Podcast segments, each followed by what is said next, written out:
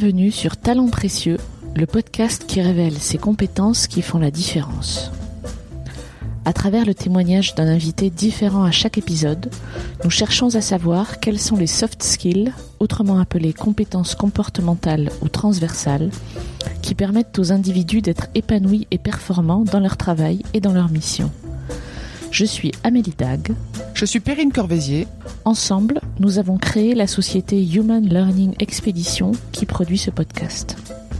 Vous trouverez les notes de cet épisode sur le site humanlx.com, h u m a n l x.com, à la rubrique podcast. Il y a quelques années, on faisait euh, allez, 80% de technique et 20% d'humain. Aujourd'hui, on fait 80% d'humain et 20% de technique. Cet épisode est une rencontre avec Annie Combel. Annie dirige Inspirit, un cabinet de conseil qu'elle a fondé il y a 30 ans et qui aide les organisations à travailler mieux vers plus de performance. Elle nous décrit son parcours durant lequel elle a si souvent foulé des sentiers que très peu de femmes, voire personne tout court, n'avaient foulé auparavant. Elle nous parle comme d'une évidence de cette combativité qui lui a été transmise par son père, de curiosité, d'audace, de marge de progression. Elle évoque le plaisir, celui qu'elle a à aller travailler tous les jours pour cette entreprise qu'elle a créée, et celui que lui apporte son activité de mentor de créatrice d'entreprise au sein de la Women Initiative Foundation. Je suis sûre que vous entendrez de la joie dans sa voix. Annie nous parle des embûches qu'elle a pu rencontrer, mais comme moi, vous ne retiendrez sans doute que la fierté de ne jamais se laisser abattre qui transpire de cette conversation. Bonne écoute Bonjour Annie. Bonjour Amélie. Aujourd'hui, je vous interroge en tant que présidente et fondatrice de Inspirit et vous me disiez à l'instant qu'Inspirit va fêter ses 30 ans l'année prochaine. Absolument, nous nous sommes créés le 1er juillet 1989. Waouh alors, que fait ou qu'a fait Inspirit durant 30 ans? Parce que je crois qu'elle a beaucoup changé, cette entreprise. Absolument, elle a changé, euh, parce que le monde qui nous entoure a changé. Mais il y a un fil rouge, c'est que hum, nous avons toujours souhaité aider les organisations à travailler mieux, à être plus efficaces, avoir plus de valeur business dans le, à travers les activités que, qui étaient euh, réalisées. Alors quand nous avons euh, démarré, moi j'ai un passé avant de créer Inspirit dans l'aéronautique, donc j'ai fait mes armes sur du logiciel embarqué. C'était le premier logiciel embarqué qui volait, donc on a essuyé pas mal de plâtre. Mais j'ai appris effectivement un petit peu ce qu'il fallait faire pour travailler bien du premier coup. Voilà, si je peux résumer ça. Donc on, on a on était très féru de méthodologie au démarrage d'Inspirit qui ne s'appelait pas Inspirit puisque c'est le quatrième nom euh, du cabinet parce que il a eu une vie euh, euh, un peu mouvementée. Donc l'idée c'était vraiment d'être des vecteurs de transmission de méthodologie très hum, euh, très fiable qu'on utilise dans l'aéronautique, dans l'espace, de transmettre ça à d'autres segments de marché. Donc c'était ça l'idée de, de départ et toujours euh, pour plus d'efficacité, pour travailler mieux, pour laisser moins de de, de bugs euh, puisque quand même on a on a un ADN logiciel qui qui aujourd'hui a non pas disparaît complètement mais mais s'estompe un peu plus qu'à l'époque. Alors on a on a donc travaillé beaucoup sur des méthodologies et puis euh, en 2000 non pas en 2000 en 1992 ou 13 à travers un projet européen, ces projets européens euh, qui s'appelait Esprit à l'époque et qui était euh, financé à hauteur de 50% par la Commission européenne en fait, des projets de R&D pour préparer le futur.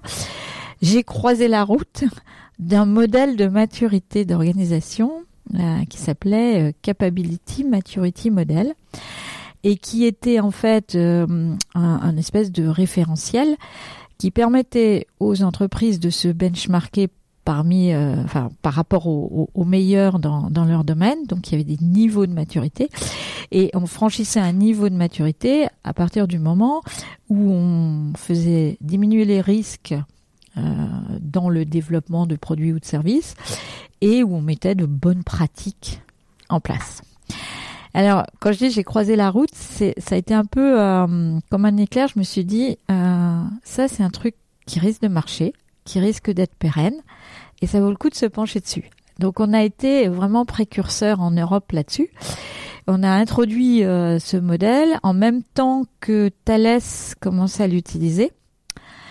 Et c'était la seule société euh, en Europe qui l'utilisait parce que euh, ce modèle vient des États-Unis, que Thales avait des compétiteurs aux États-Unis et devait donc se mesurer sur la même échelle de référence. Donc on a un peu prêché dans le désert pendant quelques années. Et finalement, ça a décollé et on a surfé sur la sur la vague de ce modèle pendant 12 ans à peu près. On, on travaille d'ailleurs tout, encore quelques fois autour de ce modèle parce qu'il y a, quand même encore quelques sociétés euh, qui, sont intéressées. Alors ça devient lourd, hein. maintenant on est plus dans l'agilité justement. Mais donc on a on a surfé là-dessus et euh, notre idée c'était vraiment d'accompagner les organisations pour s'améliorer, pour pour passer euh, d'un niveau de maturité à un autre, mais pas en, en jouant la conformité à un référentiel. C'est vraiment d'entrer dans la culture de l'organisation et de s'adapter en fonction de la culture de l'organisation. Donc on a été vraiment reconnu, je pense, au niveau européen euh, parmi euh, parmi les meilleurs. Puis à un moment donné, on s'est bien rendu compte que euh, ben, le chiffre d'affaires qu'on faisait, il commençait à stagner et que il fallait peut-être penser à la suite. Et c'était le moment où tout le monde commençait à parler d'agile, agile, euh, bon, par opposition d'ailleurs au processus que nous nous mettions en place. bon, donc il fallait, on, on a été convaincu effectivement que l'agilité était peut-être euh, le next step, mais il fallait aussi qu'on arrive à vendre le fait qu'on pivotait de process vers euh, l'agilité. Bon. Ça c'était quand ça alors 2012. 2012. On n'a on pas été parmi les pionniers euh, dans l'agilité parce que je dois avouer que moi j'ai cru longtemps que ça allait être un feu de paille, une mode. Euh, un peu comme euh, l'IA des années 90. Je me suis dit, il y a, pas assez de, de techniques là-dedans, il y a pas assez de barrières, c'est très centré justement sur l'humain. Donc ça va pas faire long feu. Bon, donc j'ai attendu un petit peu de, de voir avant de euh, créer donc un centre d'excellence euh, autour de l'agilité à l'intérieur du, du cabinet. C'était ça a toujours été un peu ma manière de procéder quand il y a une nouvelle idée qui euh, qui sort, c'est de de créer une espèce de petite start-up interne, de faire du test and learn et après de, de déployer. Donc on a créé ce centre d'excellence en 2012 et dès 2013 on a vu effectivement que, que ça mordait bien.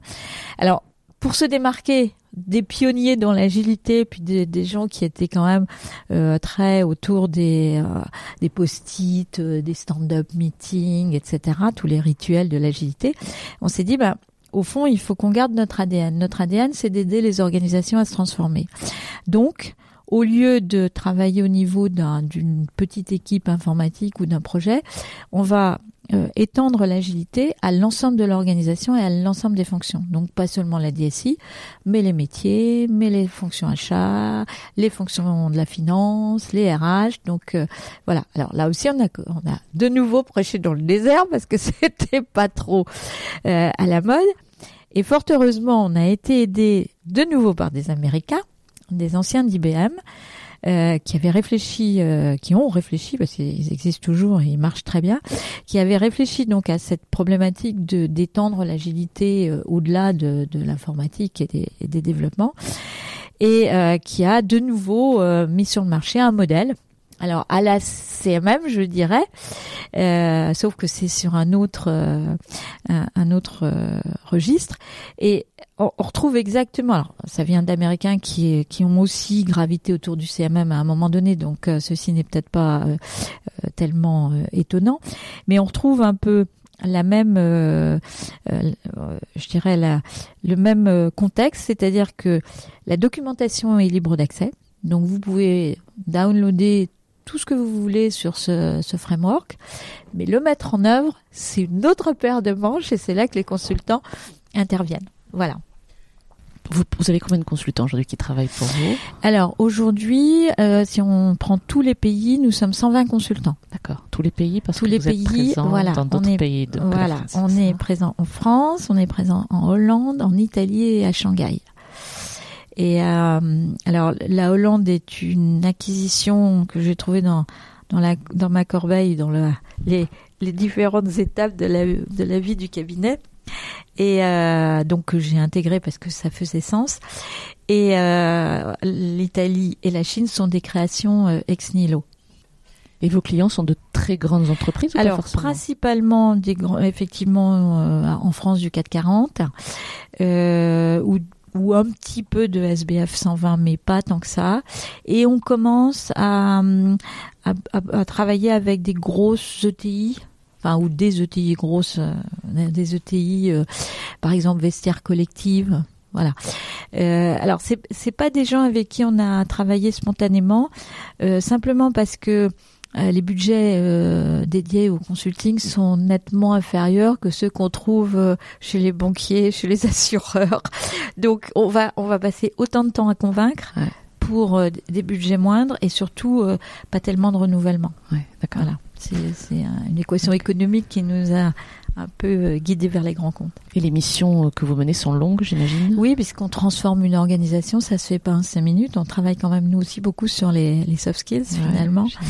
On travaille sur les, les postures, on travaille sur euh, les, les façons de, de diriger ou de ne plus diriger euh, les hommes et les femmes. On travaille sur les, les processus décisionnels. Donc euh, voilà, il y a des, des tas de, de dimensions. Euh, il y a quelques années, enfin, s'y remonte euh, à la période euh, CMM, on, on on faisait euh, allez 80% de technique et 20% de- d'humain. Aujourd'hui, on fait 80% d'humain et 20% de technique, D'accord. clairement. Hum, c'est vachement intéressant pour notre sujet. Voilà. Je ne sais pas si vous recrutez tous vos collaborateurs vous-même, mais qu'est-ce que, aujourd'hui en tout cas, qu'est-ce que vous cherchez chez les consultants d'Inspirit Quelles Alors, compétences? euh, on est sur un, enfin le, le, le consultant agile et surtout euh, des gens qui sont capables de monter vraiment euh, dans l'organisation au niveau des comex, par exemple. Euh, c'est une guerre des talents. Enfin, c'est vraiment une une guerre. Il n'y a pas d'autre mot. Euh, et c'est des gens euh, qui sont très très exigeants. euh, sur les missions qu'on leur confie et sur l'environnement dans lequel ils travaillent c'est pas tellement, bien sûr, le salaire rentre en ligne de compte, mais c'est pas tellement cet argument-là qui est mis en avant. C'est vraiment, je veux continuer à apprendre, Mm. je veux continuer à grandir. Donc, moi, je cherche des gens qui sont ouverts, curieux. J'ai beaucoup de mal à trouver des gens curieux. Mm. Je trouve que c'est un, c'est une caractéristique qui est peu développée en, France, quoi qu'on le dise. Mm. Des gens qui, euh, qui voilà, qui vont écouter, lire euh, un truc qui n'a rien à voir avec notre euh, notre environnement et notre business, et qui vont immédiatement se dire ah mais ça je pourrais en faire quelque chose et je pourrais l'utiliser comme si et voilà. Et ça c'est pas facile à trouver. Donc ça c'est une caractéristique que je recherche. Bien sûr je cherche des gens aussi qui ont déjà une petite expérience parce que euh, transformer une organisation, on peut pas confier ça à quelqu'un qui sort d'université.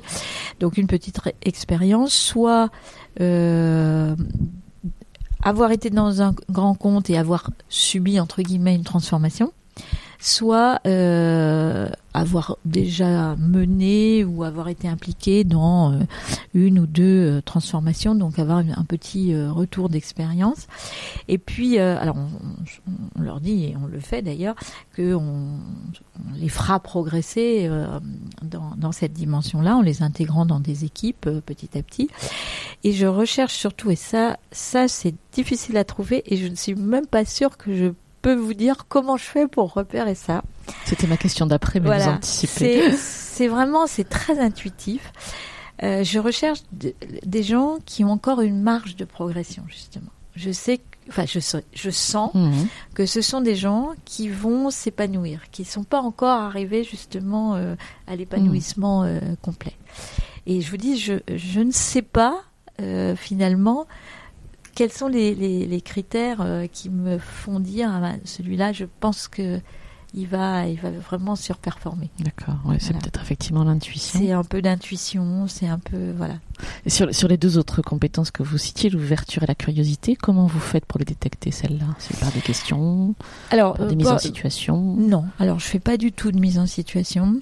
C'est vraiment euh, interview, questionnement. euh, je leur demande un petit peu, euh, je, je leur fais raconter leur parcours et puis j'interroge sur tel ou tel euh, passage pour essayer de comprendre si ils ont juste suivi le mouvement ou s'ils ont été à l'initiative d'eux, etc. C'est intéressant parce que vous cherchez des gens qui sont pas arrivés à maturité pour ramener les organisations à maturité Ouais, quelque part. En fait, vous voulez faire grandir les gens avec l'organisation. C'est intéressant. Ouais, Une question que je voulais vous poser tout à l'heure et puis j'ai oublié. Qu'est-ce que c'est qu'une organisation euh, Alors on dit pas mature, je crois en français, mais mûre. Du coup, ça, ça serait quoi si ça existait une organisation mûre? Bah, je pense que déjà une, une organisation, elle est toujours en, en mouvement, donc c'est difficile de dire qu'elle est arrivée à, un niveau de maturité. Elle peut toujours euh, s'améliorer.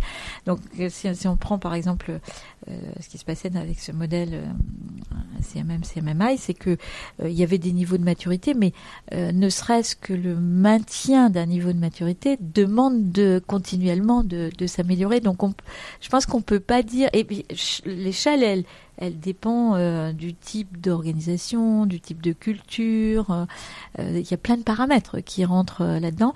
Je pense que c'est avant tout une, une entreprise qui est, qui est vivante et qui sait justement stabiliser son, son évolution. Enfin, ne pas avoir un mouvement évolutif fouillis, mais c'est stabiliser et en tirer les bénéfices, Mhm. clairement. Alors, vous êtes par ailleurs très impliqué dans une fondation qui s'appelle, je sais pas si on dit WIF d'ailleurs. Alors, on dit non, WIF, on dit WIF. Women Initiative Foundation. D'accord. Est-ce que vous pouvez nous en parler un petit peu? Alors cette fondation euh, euh, a été créée donc euh, la, la fondation elle-même n'est pas vieille mais avant il y avait une association donc on est passé d'une association à une fondation et l'association a été créée en 2010 par donc euh, Martine Liotto qui est une, euh, une banquière d'affaires qui avait elle-même euh, qui a eu un très très beau parcours et qui avait expérimenté très tôt euh, le mentorat, c'est-à-dire qu'elle avait eu des mentors qui l'ont fait progresser. Et euh, elle s'est dit bah finalement euh, c'est quand même ça qui, qui m'a aidé dans ma carrière. Donc je voudrais donner l'occasion à, à des femmes euh, qu'on sélectionnera d'avoir cette notion de, de rôle modèle et de mentor pour pour les faire progresser. Donc c'était c'est ça l'idée de euh, initiale de l'association et qu'on retrouve dans la fondation. Mais après la fondation fait beaucoup d'autres choses a, mis en place également. La cible, c'est vraiment les femmes entrepreneurs de plus de trois ans. Alors pourquoi de plus de trois ans? Parce que en fait, euh, sur les trois premières années, vous avez un peu euh, l'euphorie du démarrage.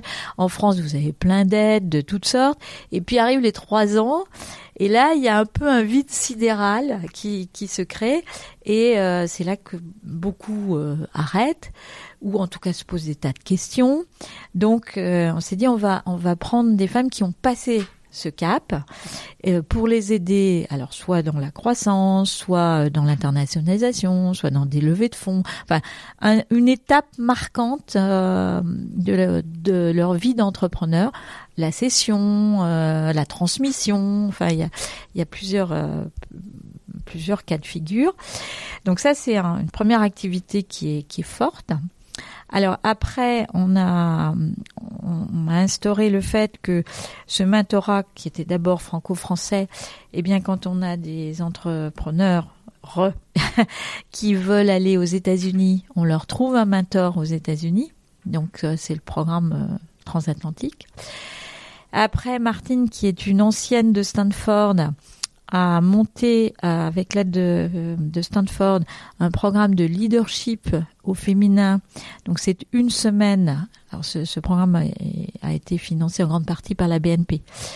Donc euh, euh, tous les tous les ans, une semaine, on emmène une quarantaine de femmes. Alors il y a beaucoup de, de cadres de la BNP, de, de femmes cadres de la BNP ou de clients de la BNP entrepreneuses. Et il y a toujours quatre places pour euh, des entrepre entrepreneurs euh, du, de notre réseau. Donc elles vont passer une semaine à Stanford et elles rentrent en général, mais avec des étoiles dans les yeux, parce qu'on leur a dit euh, faut oser, euh, faut euh, n'ayez pas peur de négocier, euh, etc., etc. Voilà. Et puis euh, là, euh, dernièrement, nous allons faire la même chose avec le Canada. Et je pars au Canada dans dix jours pour euh, justement euh, essayer de, de, nouer des partenariats au Canada et de pouvoir avoir du mentorat pour des femmes canadiennes qui voudraient venir faire du business en France et vice versa. Voilà. Vous pouvez nous expliquer comment se passe le, mentorat? Alors le mentorat, c'est un accompagnement d'environ une année. Enfin, ça peut être une année plus ou une année moins. Ça dépend aussi de la problématique euh, euh, de, la jeune femme ou de la femme moins jeune. Euh, et puis après, elle reste dans le réseau. Donc si elles ont une question, évidemment, on va répondre à leurs questions. donc l'idée, c'est vraiment de faire en sorte qu'elles aient un miroir en face. Donc c'est pas nous qui allons prendre des décisions à leur place, c'est pas nous qui allons, euh, euh, je sais pas moi, faire euh, le business plan pour aller chercher de l'argent, mais on va être leur, miroir, leur miroir pour essayer de leur renvoyer un certain nombre de, de questions, les challenger, euh, les faire aussi un peu sortir de la de la boîte. Hein. Euh, voilà, c'est essentiellement ça. Puis après, bah on a toutes des réseaux, donc a priori elles ont accès quand elles arrivent dans notre programme, elles ont accès les réseaux de tous les mentors. Voilà, on est 10 mentors, elles ont accès à tout. Alors, il y a toutes les euh, toutes les compétences. Il y a des avocats, il y a des gens qui sont dans les RH, il y a des gens qui sont dans l'environnement. Enfin bref, il y a, il y a un peu, elles peuvent trouver ce, qu'elles, euh, ce dont elles ont besoin. Voilà. Et vous, qu'est-ce que vous y trouvez dans cette expérience Alors moi, je trouve que c'est une expérience euh, très enrichissante aussi pour les mentors, parce que finalement, un, on se, euh, on est confronté à des problèmes qu'on a eus dans le passé éventuellement, mais qu'on a oubliés. Donc on se remet dans des situations et voilà et on les voit différemment.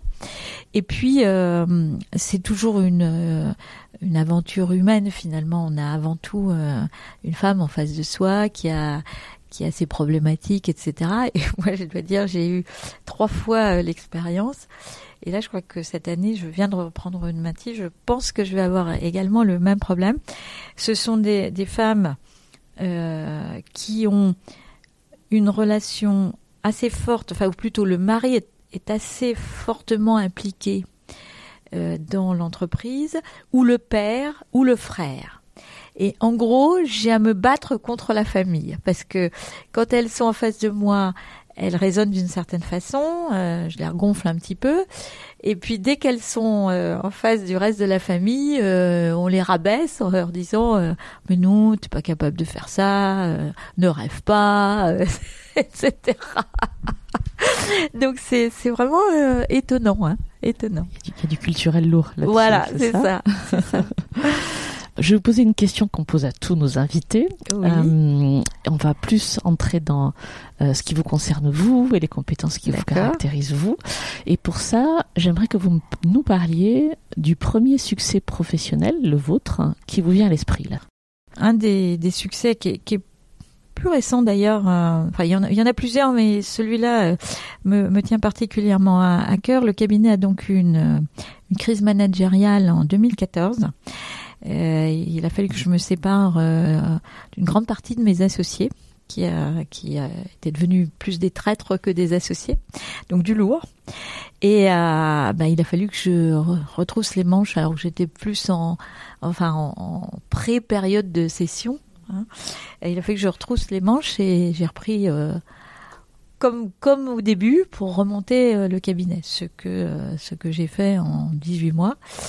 Euh, et là, je trouve que, enfin, voilà, je me suis presque étonnée moi-même parce que j'étais encore une fois, hein, j'étais vraiment sur la courbe plutôt prête à sortir. Hein, à faire peut-être euh, uniquement les choses qui m'intéressent et pas à tout, tout le truc opérationnel de base là qui vous empêche de dormir.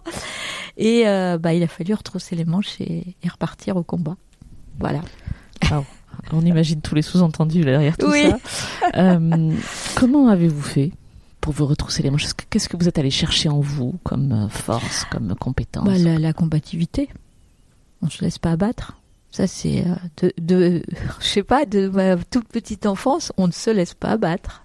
Vous anticipez toujours mes questions, en fait. Parce que la question d'après, c'est, d'après vous, cette compétence-là, D'où elle vient Elle vient de l'enfance. Elle vient de l'enfance. Il se trouve que alors c'est des choses que j'ai pas forcément euh, comprises tout de suite, mais que après en réfléchissant, je me suis dit mais pourquoi pourquoi de cette combativité? Pourquoi euh, euh, Alors je suis fille unique, donc j'avais pas de combativité par rapport à des frères et sœurs. C'était pas du tout ça. J'ai fait beaucoup de montagnes où c'était me dépasser, aller toujours plus loin, plus haut. bon. Et en fait, je pense que ça vient, euh, ça vient de mon père, que à la fois j'admirais et je critiquais beaucoup. Mais mon père avait eu la poliomyélite très jeune, à deux ans, et a passé, euh, parce qu'à l'époque on savait pas bien soigner ça, donc il était dans le plâtre depuis la cheville jusqu'en haut de la cuisse, de l'âge de deux ans à l'âge de 18 ans. Waouh donc je pense que euh, il a mm. dû avoir une sacrée niaque parce qu'il a fait du vélo, il a fait de la montagne aussi, enfin bref. Et je pense qu'il m'a transmis ça. Mm. C'est certain. Ouais, ouais. Bon, j'imagine qu'on le voit dans tout votre parcours de toute façon. Euh, ouais, la, euh, la niaque. Oui, la niaque. Et puis vous étiez sans doute une femme. Il n'y a pas beaucoup de femmes dans l'IT. Il n'y a pas beaucoup de femmes dans l'IT. Il n'y a pas beaucoup de femmes euh, ingénieurs non plus euh, dans l'aéronautique. Non, c'est vrai, c'est vrai. Ouais. Oui, je, je cherchais souvent, c'est vrai, à des, des, parcours où il y a pas grand monde. Voilà, mm. c'était pas encombré pour moi. À défricher, à défricher. Ça, défricher des terrains. D'accord. Absolument. J'ai même une anecdote. Je voulais absolument, euh, quand euh, j'étais en dernière année de super-héros, je rêvais d'être pilote d'essai pilote d'essai d'avion de chasse, bien sûr. Bah oui. Sinon, c'était pas drôle. Et peut-être la première femme ou l'une des premières femmes. Non, Alors, il y en a euh, eu. Il y a eu, il y a eu en particulier Jacqueline Auriol, bien connue. Bon. Et donc euh, là, j'ai vaincu ma timidité. J'ai tapé à toutes les portes, y compris, j'ai été tapé à la porte de Serge Dassault. Ah. Et je me souviens de la réponse de ce monsieur qui n'était pas désagréable au demeurant, qui m'a dit Enfin, mademoiselle, vous ne vous appelez pas Jacqueline Oriol. Bon, certes. Ça refroidit. Ce qui pouvait être interprété de mille façons. Oui, mais là, moi, j'ai pris la douche. Ouais, j'imagine. voilà. C'est sûr. Est-ce qu'il y a des choses que vous auriez aimé apprendre plus tôt dans votre carrière? Hmm, Question difficile, mais à laquelle je n'ai jamais réfléchi. Parce que je, suis quelqu'un qui regarde beaucoup en avant et rarement dans le rétroviseur. Oui, peut-être euh, justement euh, oser plus, plus tôt. J'ai créé le cabinet, j'avais 38 ans. Pourquoi je ne l'ai pas créé plus tôt? Ça m'a pas traversé l'esprit, c'est vrai. Voilà. Peut-être peu de modèles autour. Euh, non, puis c'était pas très courant à l'époque. Hein, c'était pas très très courant des, les entrepreneurs. Et les entrepreneurs femmes encore moins. C'est sûr, j'imagine. Euh, est-ce que on, a parlé sans trop les nommer de soft skills là dans notre conversation? Est-ce que vous pourriez me donner votre définition? Alors moi, je, je, caractérise les soft skills comme étant les choses euh, qui sont innées euh, qu'on n'apprend pas vraiment euh, ni à l'école, ni au lycée, euh, ni nulle part. Alors effectivement, on peut améliorer une de ces soft skills, mais la créer toute pièce, j'y crois pas. Voilà, c'est pour moi c'est cette définition-là. alors en tant que mentor, j'imagine que Tiens, déjà, est-ce que vous avez été mentoré, vous? Est-ce que vous avez Non, je n'ai jamais eu. Je n'ai jamais eu de mentor. Alors, j'ai eu des patrons que j'admirais, oui. Mais mais je peux pas dire que c'était des vrais mentors mmh. parce que pas dit en tout euh, cas. Voilà, c'était pas, dit. Et je pense que la, la gros, le gros avantage d'un mentor par rapport à un, ou une mentie, c'est la bienveillance en fait. Vous, vous dites tout à un mentor, il mmh. va pas vous juger, il va juste vous aider. Ce qui est pas le cas d'un patron en général, quoi. Est-ce que euh, dans votre euh, pratique du mentorat, il y a un conseil qui revient souvent que vous donnez régulièrement à vos mentis? Je peux pas dire qu'il y a un conseil. Euh, je leur, surtout, je leur dis, faites-vous plaisir. C'est primordial. Si vous faites quelque chose sans que ça vous fasse plaisir, ou vous allez à contre-courant de votre penchant naturel, vous, enfin, ça va vous demander une énergie folle et c'est pas du tout sûr que vous arriviez et euh, du coup vous serez très frustré. Mhm. Donc faites-vous avant tout plaisir. Et euh, dernièrement j'ai posé clairement la question à, à la mentie que, que j'accompagne en ce moment. Je lui dis mais est-ce que tu t'éclates dans ce que tu fais aujourd'hui? Parce qu'elle a, elle a repris la société de, de son père. Donc, euh, alors, elle a accepté de le faire. Hein, elle n'a pas été forcée non plus. je lui dis, mais est-ce que tu te fais plaisir? Mhm.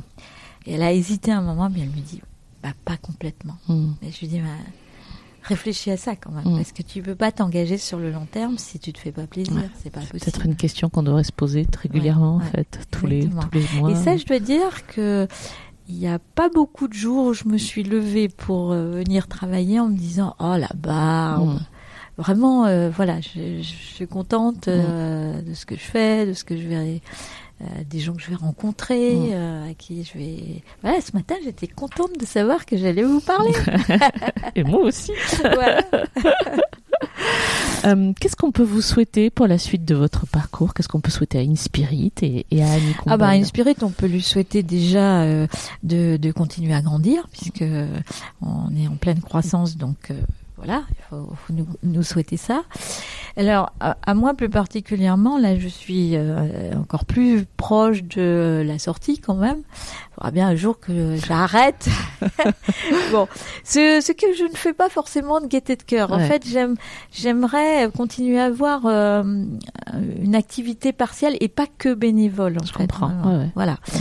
Donc, euh, il faut me souhaiter de trouver la façon de, de rester active. Alors, j'investis dans des startups, ce qui effectivement est intéressant de sélectionner. Enfin, c'est momentané finalement. Mmh, Après, mmh. euh, voilà. Ça, c'est intéressant. On va, peut-être finir là-dessus, du coup. Mais donc, vous investissez dans des startups, vous me l'aviez dit ça effectivement il y a quelques temps. Lesquelles? Celles qui vous font plaisir C'est des coups de cœur. Oui, c'est des coups de cœur. C'est des coups de cœur, mais encore une fois, euh, alors j'aime bien que le, le, je dirais le, le service ou le produit est un intérêt, hein, que ça soit pas euh, euh, juste du vent. Et je fais très attention à l'équipe. D'accord. C'est ça qui me, quand, quand je crois dans l'équipe, euh, bah, je- j'investis plus facilement en fait. Et Qu'est-ce que vous cherchez chez eux? Ben, le fait que ce soit, alors en général c'est rarement, de plus en plus en tout cas, et c'est bien, sont des, des équipes de, de deux ou trois personnes. hein, et c'est rare de voir euh, un start-upper tout seul Mhm. ou une start-upeuse de- toute seule. Donc euh, ils sont quand même en, en équipe et, et je pense que c'est important parce qu'ils sont complémentaires en général. Il y en a un qui est plus euh, euh, tourné vers le technique, l'autre qui est plus commercial.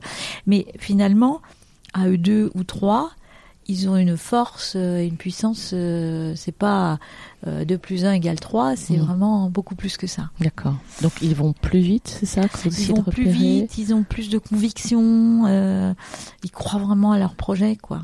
Et c'est rare. Enfin, bien sûr qu'il y a des échecs, hein, mais les échecs, moi, je pense, sont, sont surtout euh, dus au fait que le business model est pas réfléchi du tout, quoi. Ils partent un peu la fleur au fusil et puis ben, le marché est pas là, est pas là ou voilà. Merci beaucoup, Annie, pour Merci cette conversation.